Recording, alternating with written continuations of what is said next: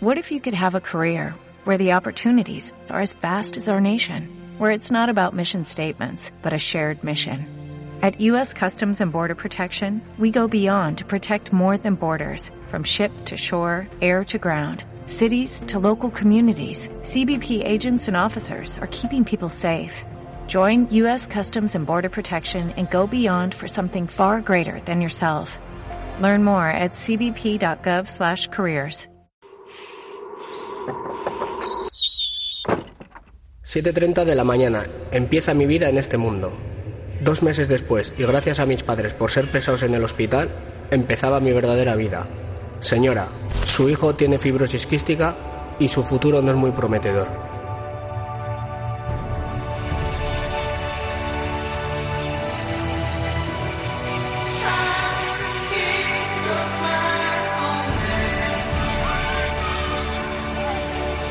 Una enfermedad grave que irá degenerando sus pulmones entre otros órganos vitales.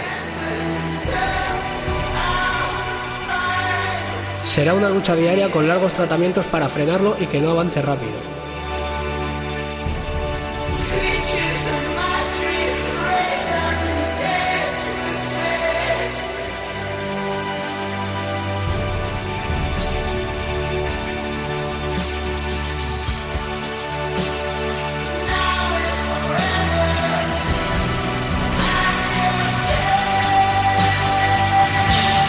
La fibrosis quística es la enfermedad más común entre las llamadas enfermedades raras o de baja prevalencia. Una enfermedad que no responde a los patrones habituales de discapacidad y que es completamente invisible si no es en un estado avanzado. Por este mismo motivo, los obstáculos y esfuerzos que quienes la padecen realizan para poder llevar a cabo una vida autónoma, una vida, digamos, normalizada, pueden llegar a pasar completamente desapercibidos.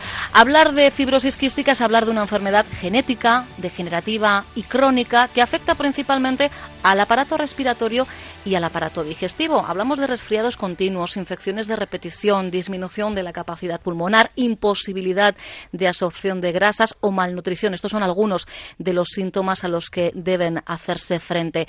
Y contra lo que se pueda pensar, a tenor de algunos de los síntomas, la práctica habitual de ejercicio físico es un pilar importante en la terapia. De los beneficios del deporte, desde luego, es plenamente consciente nuestro siguiente protagonista. Jonathan Fernández se ha propuesto acabar un triatlón. Bueno, en realidad el reto es completar cuatro pruebas entre los meses de mayo y octubre de este mismo año. Asegura que ha decidido buscar sus límites y hacer temblar, vaya si lo va a hacer, a su enfermedad.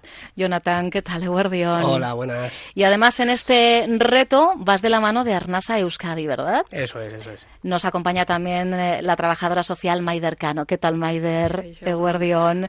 Bueno, buen tándem, ¿no? El que, el que habéis formado hasta el momento ya entre Arnasa y, y Jonathan. Sí, yo creo que, que, no hubo ninguna duda de que había que formar ese, ese tándem cuando, cuando surgió la idea. Uh -huh. Hay que decir que no es tu primer reto, Jonathan. No, no, es el segundo. Uh -huh. Lo que pasa es que sí que quizá va a ser el más mediático, ¿no? Es, lo que vamos a intentar, que se dé más a conocer, sí, sí, que sea más conocido este reto. Y no por el reto en sí, no por el desafío en sí, no por lo que supondría o va a suponer, porque voy a, voy a hablar ya, no, no voy a hacer eh, pronóstico, no, no, va, va a suponer el cruzar la meta, porque lo vas a hacer, Jonathan, o las metas, sino por todo lo que va a implicar o está implicando ese proceso de preparación, ¿no? Eso es lo que queréis visibilizar desde ya. Sí, queremos visibilizar, pues, pues en el, en el documental final que queremos hacer, queremos visibilizar por lo que es toda la trayectoria, no solo la meta, sino lo que nos cuesta llegar, pues, deportivamente o, o lo que nos cuesta nuestros tratamientos. Pues un poco queremos enfocar todo, todo eso.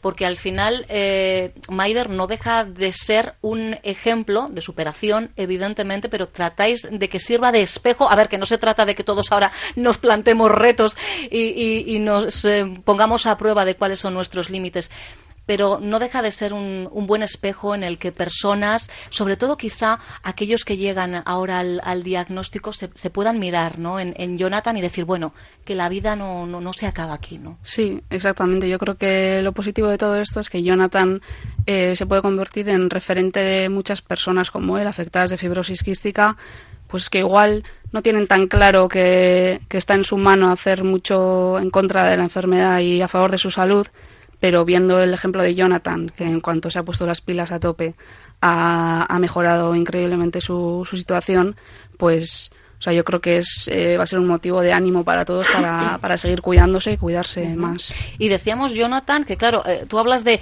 eh, afección al aparato respiratorio, resfriados, infecciones, y alguien puede decir, bueno, a este no le movemos de casa, le dejamos aquí sobreprotegido, pero no, el deporte, y, y tú lo estás evidenciando en tus propias analíticas es muy beneficioso, es un pilar o debe de ser un pilar en el tratamiento de la fibrosis quística. Sí, sí, es un pilar fundamental. O sea, son tres pilares que son la nutrición, eh, la antibioterapia y la, fisioterapia respiratoria, pero hay que añadirle el cuarto, que es el tema deportivo. En septiembre mi espirometría eh, había caído bastante y ahora después de estar entrenando, pues me ha subido un 30% en una persona con fibrosis quística o en una persona normal subir una espirometría del 30% es, es una burrada. Mi médico, mi médico, me felicita y alucina.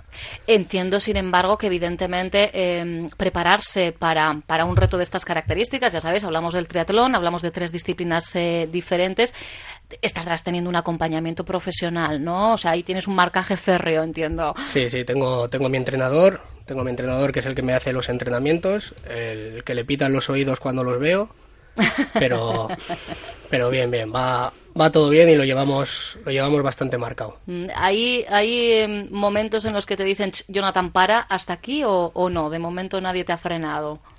Bueno, de momento creo que está todo siendo pues, pues con dos dedos de frente y... Hombre, claro, el sentido común ese no lo puedes perder. Eso, eso, también es un pilar en todo esto. Sí, sí, sí.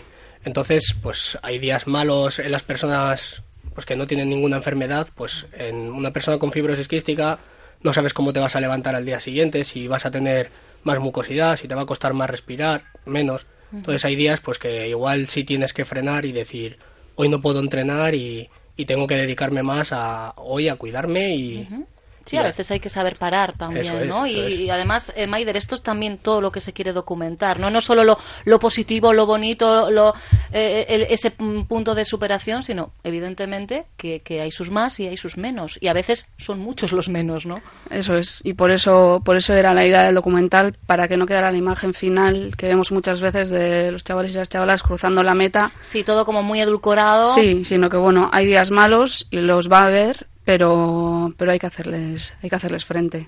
De hecho al margen de esos pilares que nos mencionaba Jonathan, Jonathan hay una cuestión y en Arnasa Euskadi os preocupáis o ocupáis de ello que es la atención psicológica. Son personas los pacientes de fibrosis quística que necesitan muchas veces ¿no? de, esa atención. Al final como cualquier otra enfermedad crónica y, y esta en particular que requiere muchos cuidados pues esto tiene muchas consecuencias emocionales tanto en las personas afectadas como en los familiares también. Entonces eh, es muy importante cuidar este aspecto porque cuando vemos pues que hay un ánimo bajo, las personas se encuentran más sobrecargadas o desbordadas con la situación en la que les sitúa la enfermedad, la adherencia al tratamiento, el buen cumplimiento del tratamiento es muy complicado. Entonces, pues al final es eh, pues la pescadilla que se muerde la cola, ¿no? Tenemos un bajo ánimo, bueno, hoy no voy a hacer el tratamiento, me encuentro peor, entonces eh, hay que hay que frenar y hay que buscar ayuda y necesitan un, un soporte externo. La adherencia al tratamiento, una cuestión clave que, menciona Maider Jonathan, porque el tratamiento es diario. ¿Cómo es una rutina? ¿Cómo es un día a día en tu vida, concretamente eh, hablando de tratamiento? Pues mi día a día más o menos eh, hago tratamientos a la mañana y a la noche, más las pastillas que me tengo que tomar durante el día o nada más levantarme las vitaminas. Sí, por un lado está el tratamiento farmacológico, pero luego hay otra serie ¿no? de cuestiones que, no puedes dejar de lado. Eso es. Entonces yo cuando me levanto lo que, lo que tenemos que hacer es unos nebulizadores, que es como eh, nebuliza un suero salino, que es como, digamos, agua de mar que te ablandece la mucosa. Sí. Entonces hacemos los nebulizadores para poder eh, ese moco más espeso que tenemos, poder echarlo. Despegarlo, ¿no? y que salga. Limpiar. Entonces después hacemos la fisioterapia respiratoria. ¿En qué consiste? Eh, son un, auto, un auto, auto, autodrenaje. Ajá. Que no me salía la palabra. Y, es que tiene tela. y, y es para limpiar las vías respiratorias. Cuando ya las tenemos limpias después de la fisioterapia, hacemos el, el antibiótico inhalado que va directamente a las, a las vías respiratorias. Hay que hacer todo ese proceso previo para que luego el antibiótico haga el efecto que debe de hacer. Eso es, si las vías están obstruidas, no va directamente el antibiótico donde tiene que ir. ¿Y esto todos los días y varias veces? A la mañana y a la noche. ¿Y cuánto tiempo te, te lleva todo esto? Pues normalmente suelo por la mañana una hora y media y por la noche otra hora y media. Estamos hablando de, de, de, ya solo en tratamiento diario, independientemente de, evidentemente, el tratamiento farmacológico, tres horas de nuestro día. Eso es, son tres horas que tienen que quitar a otras actividades que el resto de personas que no tenemos que hacer ese tratamiento, pues podemos dedicar a... Entiendo que esto no se puede hacer en cualquier sitio, evidentemente tienes que estar ¿no? en un lugar tú contigo mismo, tranquilo, sin, sin interferencias, vamos, que no puedes llegar al trabajo y decir, espérame un momento que me voy a poner a ello, ¿no? Eso es, al final en personas como, como Jonathan, que se cuidan y, están relativamente bien, eh, más que la enfermedad, lo que interfiere con la vida es el, el tratamiento. Claro. Y eso se ve también en los más chiquis. Yo creo que es un ejemplo muy claro que un niño sin patología antes de ir a la castola pues va a desayunar, se va a vestir y poco más, pero una niña o un niño con FQ pues va a tener que hacer todos los tratamientos ya antes de ir a la castola. Pero claro que, como decíamos, son vitales, la adherencia es fundamental porque estamos hablando en todo caso de tratamientos preventivos. Jonathan, eh, la fibrosis quística no tiene cura, eh, pero el problema que dejar de, de, bueno, de hacer esas rutinas que puede llegar a, implicar. El problema de, dejar de hacer estas, estas rutinas, el problema viene un poco también porque tú no sientes un efecto inmediato. O sea, tú haces los tratamientos y te dicen, tienes que hacer estos tratamientos para un futuro. Siempre es para un futuro. Yo siempre pongo el mismo ejemplo. Te duele la cabeza, te tomas un ibuprofeno y se te pasa. Claro, pero no te tomas la, el ibuprofeno siete días antes para por si acaso. Eso es. Entonces no sientes los síntomas. ¿Qué pasa? Que lo vas dejando, lo vas dejando, lo vas dejando y cuando sientes los síntomas es demasiado tarde. Entonces, el deterioro es, es muy grande y podemos podemos llegar al trasplante bipulmonar. Y aquí volvemos en este caso a esa necesaria atención psicológica cuando eh, una persona, o en este caso los padres, eh, madres, reciben ese diagnóstico de, su niño o niña, el hecho de hacerles entender esto. Eh, Maider, que es que desde ya, desde el primer momento, se tienen que poner las pilas. Eso es, y es que en realidad ahora cuando nacen, la fibrosis quística se detecta con, con la prueba del talón o sea que ya es una de las pruebas eh, que se realizan en el eso es. Entonces pues cuando se le detectan están asintomáticos eh, no presentan ningún ningún signo de la fibrosis pero es importante que desde que nacen eh, dediquen todas las mañanas y todas las tardes un ratito a hacer la fisioterapia. No vamos a pretender que cuando tengan 12, 13, 15 años y empieza a haber más mucosidad, entonces eh, decirle al niño o a la niña que tiene que hacer esto todos los días, porque si no existe ese hábito... Lo tienen que asociar ya como, como algo más de su día a día desde bien chiquititos, ¿no? Aparte que entiendo que lo que no hagamos en ese tiempo, evidentemente es tiempo perdido, y en este caso estamos hablando de, de vida. Claro, todo eso que vamos a hacer va a ser prevención para mantener los pulmones los más limpios posibles y que las infecciones aparezcan más tarde. Claro, al final es eh, tratar de, frenar eh, el desarrollo de la enfermedad. En tu caso tienes afectados pulmones y páncreas. Y páncreas. Y en este, claro, yo es que eh, yo le estoy mirando y, veo un, a un chico guapísimo, morenísimo, lo que tiene también hacer ejercicio al, aire libre. Y claro, pues yo sería incapaz de decir que a ti te pasa algo, Jonathan. Y eso es algo con lo que también tienes tú que, pelear, ¿no? En tu día a día al final es también como, como he comentado anteriormente, de, tú me ves por la calle o ves una foto mía o te digo los entrenamientos que hago y me dicen, me estás vacilando, tú no tienes fibrosis quística. Y luego te enseño, pues te enseño pues espirometrías, te enseño las pastillas que tengo que tomar o, te enseño más cosas y dices, joder, leches. Entonces sí tienes si tienes algo. Y dices, claro, ya te lo, ya, te lo decía. Claro, si no me lo estoy inventando. Ojalá pudiera dedicar o invertir mi tiempo en, en, otras, en otras cuestiones, ¿verdad? Porque al final es lo que dice Maider, que en este caso ahora mismo, bueno, pues, pues tu estado es, es bueno, pero la afectación a otros planos de tu vida es, es evidente, ¿no? Sí, sí, sí, totalmente. Estamos hablando de vida social, de vida laboral y esto ocurre ¿eh? a, las personas adultas que tienen que convivir porque al final estamos hablando de una enfermedad con la que hay que aprender a convivir el paciente y evidentemente, como bien decía Maider, también el entorno. Primera cita, primer reto, 19 de mayo en eh, Sevilla, a la vuelta de la esquina. ¿Cómo lo llevamos? ¿Cómo te encuentras? Pues bien, yo creo que lo llevamos bien. Lo tenemos aquí al lado ya, con mucha ilusión, muchas ganas. Me siento preparado para afrontarla y, y bueno, lo único que me genera un poco de dudas va a ser el calor por la deshidratación. Claro. Pero, pero bueno, intentaremos, intentaremos remediarlo con algunas pastillas de sales, pues para no deshidratarnos. Claro, eso llevas ya todo, todo bien estudiado. Sí, estamos, estamos en ello. Todavía hay que regular un poquito el cuerpo. Pero lo que te digo, con mucha, con muchísima ilusión. Hay que decir que este segundo reto de, Jonathan lo vamos a poder seguir más allá del documental que llegará eh, por redes sociales, ¿eh? o sea, esto es un, un minuto a minuto ¿eh?